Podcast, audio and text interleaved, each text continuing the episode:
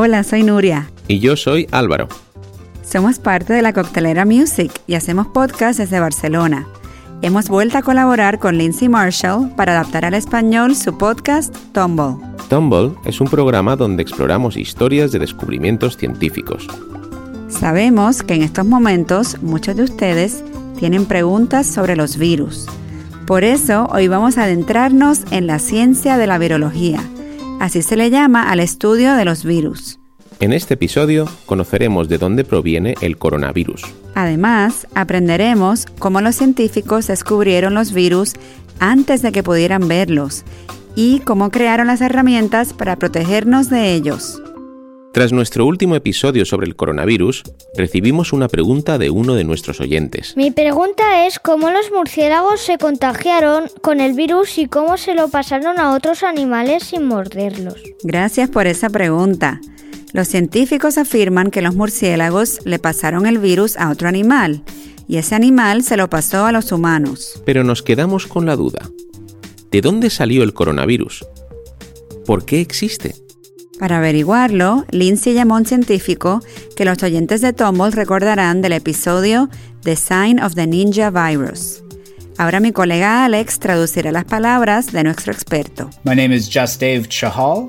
Mi nombre es Jasdev Chahal y soy el científico principal en Tiva Biotech en Boston. Cuando Lindsay habló por primera vez con Just Dave, le dijo que le fascinaban los virus porque son como los ninjas más pequeños del planeta. Tienen infinidad de trucos y misterios. Los virus siguen siendo muy, muy misteriosos y eso a mí me apasiona. Ahora que estoy tratando de hacer vacunas y medicinas, estoy tratando de entender cómo funcionan los virus y sus trucos. Y para mí ese es el trabajo más importante que puedo hacer ahora. O sea, tienes que realmente valorar lo misteriosos que son los virus para poder enfrentarte a ellos. Sí, lo bueno es que los científicos tienen muchas herramientas para obtener pistas durante un brote. Así que Just Dave nos va a ayudar a entender de dónde viene el coronavirus y cómo hemos aprendido a enfrentarnos a un virus como este. Empecemos por los murciélagos. ¿Qué hace un virus allí? Los virus solo pueden existir cuando hay otro ser vivo para infectar. Por definición, un virus es un parásito. Un parásito es un organismo que se alimenta de otro organismo llamado hospedador o anfitrión. El virus necesita de este anfitrión para vivir y se apropia de las células de su anfitrión para su uso personal. Uf, eso no es forma de comportarse para un invitado. Entra en tu casa y te roba tus herramientas para construir esta cosa que luego quemará tu casa. Sí, es algo así. Y mira que resulta que los murciélagos son buenísimos anfitriones. Los murciélagos son animales interesantes porque están repletos de virus. No es casualidad que muchos brotes de virus se originen en los murciélagos. Muchísimos gérmenes viven dentro de los murciélagos. Eso no es nada raro. Hay miles y miles de millones de virus y miles y miles de millones de bacterias que viven dentro de nuestros cuerpos, en nuestra piel, todo el tiempo. Así que, aunque no queríamos invitados en nuestra casa, Ahí están estos microorganismos haciendo su fiestecita en nuestro propio cuerpo. Exactamente. Y los científicos no saben bien por qué ni cómo los murciélagos son tan irresistibles para los virus. Pero una teoría es que los murciélagos no se enferman tan fácilmente con los virus, son bastante resistentes. Los cuerpos de los murciélagos son muy llevaderos, no les da fiebre, no se enferman con tanta facilidad como nuestros sistemas inmunes. Así que a los murciélagos los virus no les dan ni resfriados, ni tos, ni moquitos. No, pero el problema es cuando los murciélagos entran en contacto con otros animales. Un murciélago, claro, se topa con otro animal de su ecosistema y puede contaminarse a través de los excrementos, con la saliva, o bien porque el murciélago trata de defenderse de un posible depredador para escapar y lo muerde. Los científicos creen que el coronavirus vino de un mercado de animales salvajes en China, donde se vendía comida pero también animales vivos. Y se propaga a la menor oportunidad en esa situación en la que muchas personas entran en contacto con animales salvajes.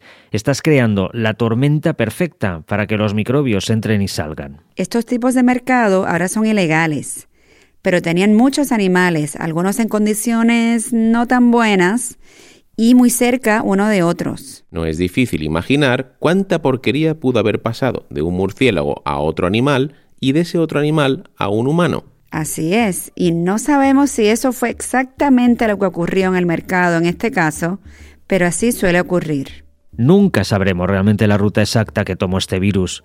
Lo que sí sabemos es que en algún momento el virus evolucionó la capacidad de saltar a otra especie, y eso es algo rarísimo que no ocurre casi nunca. ¿Ah, sí?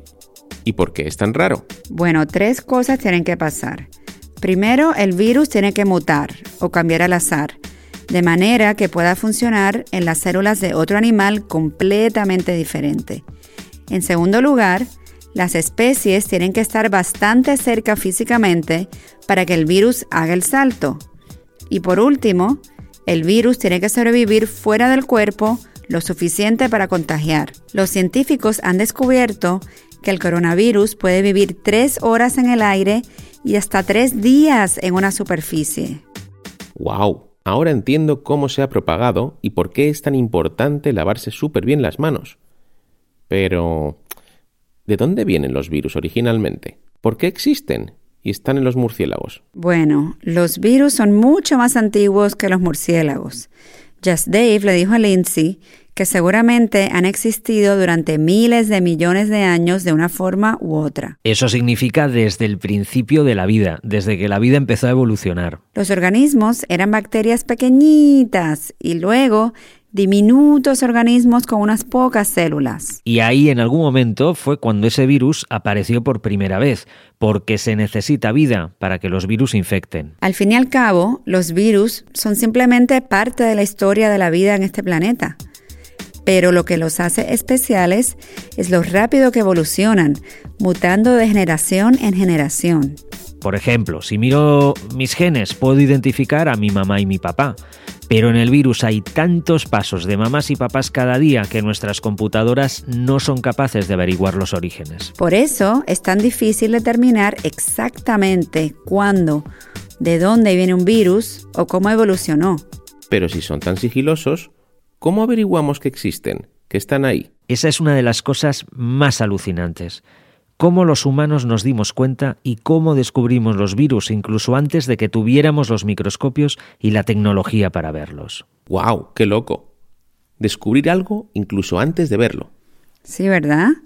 El primer microscopio se inventó hace solo 140 años y eso abrió todo un mundo de vida que antes no era invisible. Los primeros microscopistas llamaban a las bacterias animalículos o pequeños animales, justo cuando las vieron por primera vez. El problema es que los virus eran 10 o 20 veces más pequeños que las bacterias más minúsculas. ¡Wow! Así que entonces las bacterias estaban como diciendo, bueno, nos han encontrado. Y los virus decían, escóndete, escóndete, que aún no saben que estamos aquí. El famoso microbiólogo francés Louis Pasteur Sospechaba que la rabia estaba causada por algo incluso más pequeño que las bacterias, pero no sabía el qué. Unos años después, científicos estudiando enfermedades en las plantas del tabaco también dedujeron que había algo peligroso que no se podía ver a simple vista. Tomaron extractos de las hojas infectadas y pasaron el líquido por un filtro o un colador lo suficientemente pequeño para atrapar a las bacterias pero algo en ese líquido seguía infectando otras plantas. Así que pensaron, bueno, si las bacterias no están causando la enfermedad de la rabia, entonces tiene que haber algo que lo haga. Exactamente, y le llamaron virus. La palabra virus viene del latín. Virus significa zumo, zumo de plantas nocivo para la salud, o sea, veneno. Ya veo. Entonces dijeron, hay algo muy pequeño en ese fluido y aunque no lo podemos ver, sabemos que es muy malo. En los años 30, ya hace 90 años, se inventó el microscopio electrónico y por fin los científicos podían hacer zoom más allá de las bacterias y por fin ver los virus. Después descubrieron que había virus de bacterias, virus de plantas, virus de todos los animales, de insectos y hasta virus de otros virus. Hasta se infectan mutuamente. ¿Qué? ¿Los virus tienen virus? ¿Qué hace un virus cuando se resfría? Sí, vivimos en un mundo de virus. Una vez los científicos observaron los virus, por fin pudieron empezar a estudiarlos. Lo primero, Lo más importante que sucedió fue que los humanos pudimos aprender a cultivar virus a propósito. Al poder cultivar, por así decirlo, los virus en el laboratorio, los científicos pudieron entender su funcionamiento. Así pudieron dar con sus trucos secretos de ninjas. Hacer virus en el laboratorio es muy importante para poder vencerlos.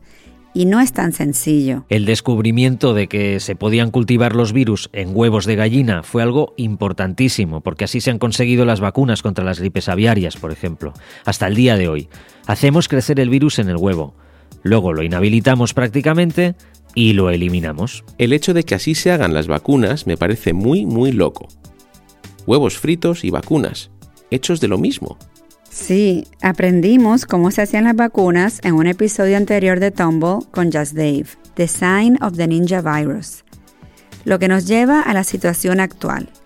Muchas empresas se están apresurando en hacer una vacuna para el coronavirus de una nueva forma, sin huevos. Hoy en día puedes tratar a un virus casi como un programa de computadora. Las nuevas tecnologías hacen posible la decodificación del ADN de un virus o sus instrucciones de vida. Las vacunas de coronavirus que están siendo probadas ahora han sido programadas como código para eliminar el programa del virus. Por ejemplo, tengo abierto en mi teléfono la secuencia del genoma de la pandemia actual del coronavirus.